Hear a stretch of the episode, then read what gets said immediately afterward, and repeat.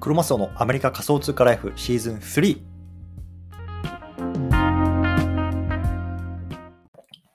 はい。ということで、今日も毎日スペース始めていきたいと思います。よろしくお願いします。1月の31日ですね。もう早くも1月も最終日になってしまったんですけれども、ね、今日もやっていきたいと思います。よろしくお願いします。で、今日なんですけども、今日のテーマはね、打倒アップル、次世代 Web3 スマホ、ソラナフォンについてね、こんなテーマで話していきたいなと思います。ね、で始める前にちょっと簡単に自己紹介だけさせてもらいます。僕はね、今アメリカの方に住んでいて、普通に会社員として働いてるんですけれども、まあ、Twitter とかメールマガとか、ポッドキャストなんかでこう Web3 とかね、あの NFT の海外の情報なんかを日本の皆さんにお届けしてますので、もし興味がある方はフォローしてみてください。はい、ということでね、早速本題なんですけれども、皆さんね、この Web3 スマホ、ね、ソラーナがね、スマートフォンを出すっていうニュースをね、あの出てきてるんですけども、そのあたりをね、皆さん聞いてますでしょうか？ね、今日はちょっとそのあたりっていうのをね、まあ、少し話していって、ね、現状の何が問題なのか、そしてね、このソラナフォンっていうのはその問題点をどう解決していこうとしているのか、まあ、そのあたりっていうのをね、話していきたいなと思いますので、よろしくお願いいたします。はい。でね、えっと、今日4本立てですね、話していきます。まずね、1つ目、現在のこのスマホ市場の問題点って何なのっていうところ。ね、2つ目、ソラナモバイル、ね、これ名前がサーガっていうらしいんですけども、そのサーガ、ね、どんなものなのかっていうところを簡単に話します。うん。でね、そのサーガの具体的な特徴、どのあたりになるかっていうところと、最後ね、まあ、開発者向けのアプリっていうので、まあ、現在こう、提出できる、受付できるようになってますよっていうところがあるので、もしね、開発者の方いたらそのあたりもね、まあ、少し聞いてみてください。はい。ということでね、現在のスマホの問題点ですね。このあたり話していきたいなと思うんですけども、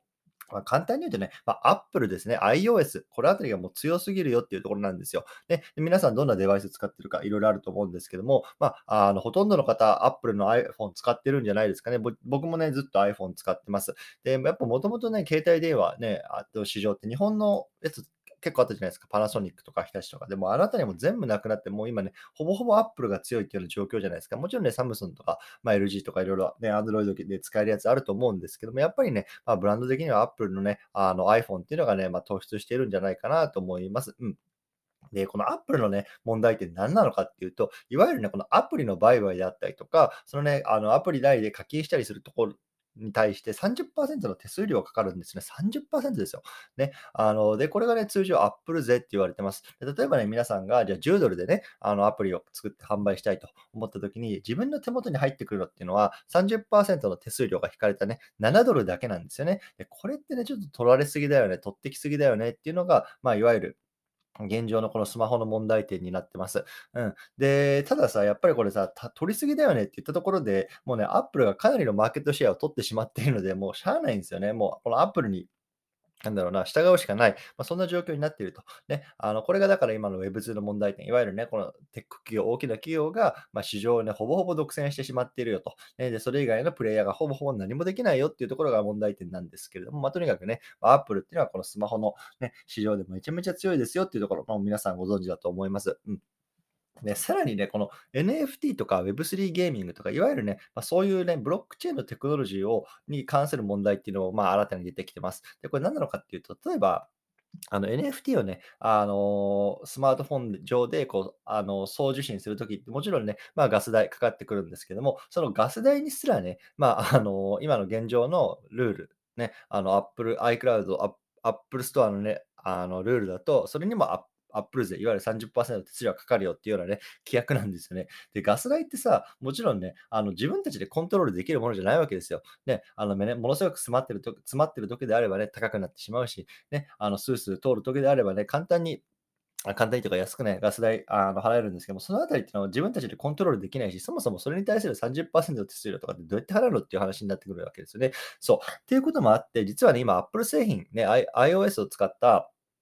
えっと、アプリ上でのスマホ、えっと、NFT の売買とか Web3 ゲーミングってできなくなってるんですよ。うん。で、この辺もね、やっぱりね、今のスマホのこの NFT 市場の問題点になってますね。うん、なので、まあ、ちょっとね、このあたりのね、背景っていうのも、あの過去に連続ツイートで解説してるので、ぜひ読んでみてください。ちょっとね、今日言い忘れましたけれども、上の方にね、あの、連続ツイート載せてます。なので、ちょっと今日はね、あの、文字でも読みたい読みたいなっていう方は、そちらの方もぜひ見てみてください。はい。ということでね、まあ、今現在のね、このスマホ市場の問題点ですね。もうとにかく Apple が強すぎて、ね、Apple 税が高いと。ね、かつね、この NFT とかブロックチェーンテクノロジーを、まあ、使うものに対しても、なかなか使い勝手が悪いよっていうところが現在のスマホのあの市場の問題点でしたね。はい。で、えっと、こっからですよ。で、こっからね、まあ、ソラーナがね、まあ、出す新しいね、えっと、いわゆる端末ですね、についての簡単な説明をしていきたいなと思います。で、これ名前がね、サガっていう名前ですね。ソラナモバイルっていうね、あの、ことで呼ばれているので、あの、ソラナフォンソラナフォンってみんな呼んでますけれども、まあ、正式名称なんですかね。まあ、一応なんかあのツイッター上のアカウントもソラナモバイルでできてますね。うん。で、これソラナね、皆さんご存知だと思いますけれども、いわゆるね、まあ、あの、チェーンの種類の名前ですね。イーサリアムチェーンとか、バイナンススマートチェーンとかいろいろありますけれども、まあ、ソラーナいうチェーンがあります。で、そこが、まあ、いわゆるね、その、他の、なんていうな、あの、パーティーと共同開発するような形で、今回ね、スマートフォンを出すというような感じですね。で、これスマートフォンを、えっと、出しますよって発表自体は、実はもうね、去年の春先ぐらいかな、あの、なっていて、僕もなんかちょっと、そのあたりのニュースはね、読んだなっていう気がしたんですけども、まあ、今週なんでこれがニュースになってるかっていうと、いよいよね、その端末が、まあ、あの事前にこの予約購入うん、購入予約か。購入予約をしていた人たちに対して発送され始めたんですよね。うん。なので結構ね、この今、ツイッター上とかでも、このソラナモバイルとかってこう、なんだろうな、エゴサすると、結構ね、あの、これ届いたよとかっていう動画がこの1週間ぐらいのやつね、バーって出てくると思います。そう。でね、日本ではまだこれ多分ね、送られてないっぽいので、もしかしたらね、多分日本ではこれ、あの、まだ持ってる人ほとんどいないのかなと思うんですけれども、まあ、僕自身は、えっと、アメリカにいますし、ただ僕自身は全然、あの、アメリカでこれをね、あの、 Solana Mobile は、あの、オーダーしてないので、手元には届いてないんですけども、まあ、まあ、とにかくね、今アメリカを中心に、まあ、あの、これ購入できる国では続々とね、今週から配送がスタートされましたというような感じですね。うん。で、この Saga なんですけども、まあ、いくつか特徴があります。で、1つ目はね、30%の手数料、先ほど言った、まあ、いわゆるアップル税ですよね。この辺っていうのは全くかかってきませんよと、ね、あのいうような話になってます。そう。で、2つ目はね、まあ、 Solana Pay っていうね、いわゆるね、 Apple Pay とか Google Pay とか、まあ、そういうようなものがあるんですけれども、まあ、そのあたりを、で、まあ、仮想通貨、あの送れるようになってるんですよね。そう、例えばね、今の Apple Pay とかだと、まあ、あの自分の、えっと、ウォレットに紐づいているクレジットカードとか、デビットカードとか、ね、あの銀行口座とか、まあ、そういうようなところと紐づけて、まあ、あの友達に送ったりとか、もしくはね、お店で払ったりとか、まあ、そんなことができると思うんですけども、もうソラ Solana Pay には、えっと、もう自分のそのウォレットに入っているもうクリプトですね、例えばビットコインとか USDC とかそういうね、もので、もうピアトゥーピアの送金っていうのが可能になりますよというようなことなんですよね。うん。で、さらに、まあ、あの、いわゆるこの Solana のね、えっと、アプリ、アアなんか、えっと、アプリストアか、アプリストアみたいなところでは、もうこれ NFT とか、DeFi とか、Web3 ゲーミングとか、まあ、その後のね、そのようなところの、えっと、アプリっていうのが、あの対応してますよというところで、やっぱりこのあたりっていうのが現状のね、アップ、アップルが持っている、まあ、機能と、まあ、大きなところですね。そう、なので、まあ、これがどれぐらいね、これからちょっとシェアを広げるかどうかわからないですけども、もう明らかにね、この対アップルですよね。まあ、そのあたりを意識して作られた、まあ、スマートフォンになるというような感じですね。はい。うん。で、これ最後ちょっと話しておきたいんですけど、実はね、えっと、今週5日ぐらい前かな。5日ぐらい前から、まあ、このね、あの、ソラナの、えっと、モバイルストア、アプリストアの中で、自分のね、アプリをね、出したいよっていう人、で開発者向けに、まあ、あの、そのアプリっていうのをこう提出できるようになあのなりました。で、そのあたりのリンクとかっていうのもこのツイートの中に貼っているので、もしね、あの、技術者で開発者で、あの、アプリを、あの、スマホ上でね、あの自分のなんだろうな、えっと、プロダクトっていうのを使ってほしいなっていう方はね、ぜひこれやってみてもらえればいいのかなと思いますね。あの、日本でもこれやってる方、ちょっとなかなか見たことないので、これで、ね、できれば意外とね、話題性があるんじゃないかななんて思いますので、ぜひね、興味がある方はこちらも見てみてくださいと。はい、いうところで、このあたりですね、今日の内容は。うん、なので、まあ、あの、一番最初に結構時間を取って話しましたけれども、やっぱりね、この Apple 勢とか、まあ、あの、今の現状のこの iPhone とかを使って NFT とかっていうところを扱う。これね、今非常にやりにくいんですけれども、まあ、このあたりっていうのを打開するためにね、まあ、あの、いわゆるブロックチェーンの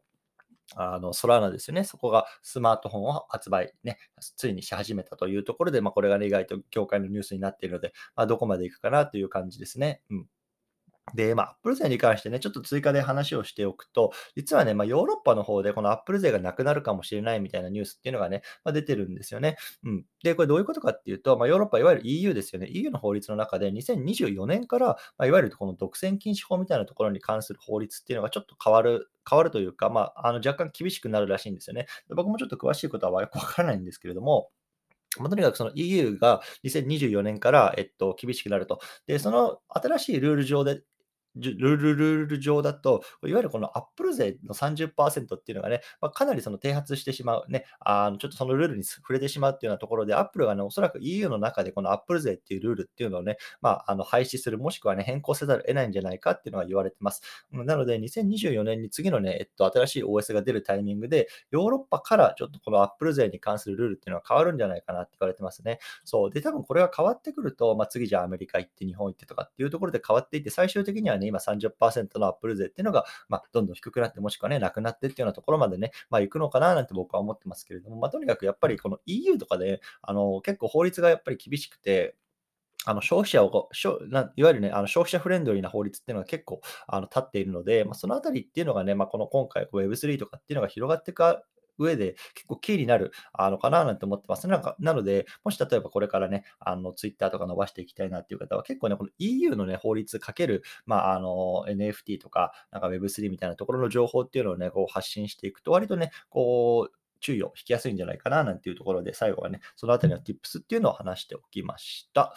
はい、ということで、何か質問とかコメントありますでしょうか？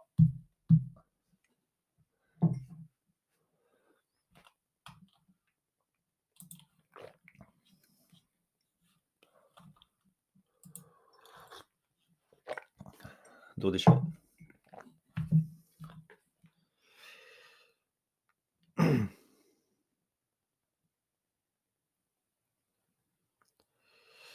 大丈夫そうですかね？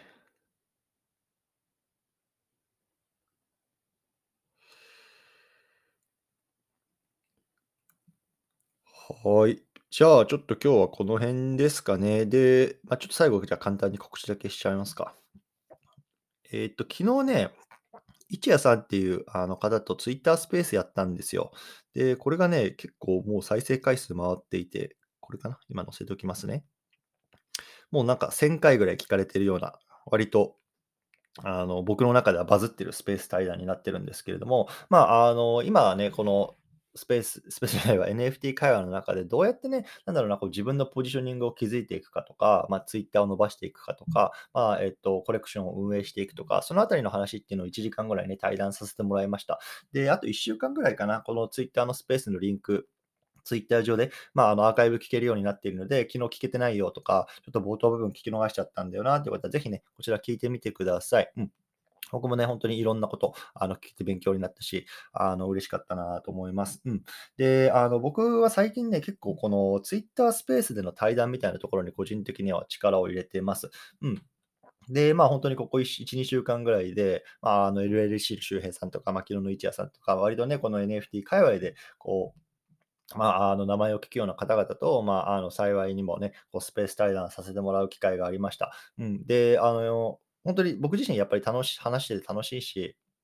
うん、なんか全然知らないこととかっていうのも学べるので、ま、本当にね、この対談っていうところは2023年はね、あちょっと僕はツイッターをやる上で少し力を入れていきたいなと思っているんですね。なので、もしね、あの、これ聞いてる方の皆さんの中でもね、ぜひね、ちょっと対談してみたいんだよなっていう方はね、本当にあの気軽に声かけてください。僕はもう毎日こうやってね、あの、日本時間の10時半からスペースやってるんですけども、基本的にはね、やっぱりこの時間は、あの、もうオープンで、あの、スペースできるような体制にはいるので、ぜひね、何でもいいのでね、もしね、話したいよとかね、なんかいろいろやってみたいなという方は、ぜひね、声かけてください。絶賛ね、こうスペース対談者募集中でございます。というような告知でございました。はい。ということでね、今日この辺りにしたいなと思います。またね、明日も同じ時間、夜の10時半ですね、皆さんと、えー、こうやってお話しできればなと思います。今日は聞いていただきどうもありがとうございました。失礼します。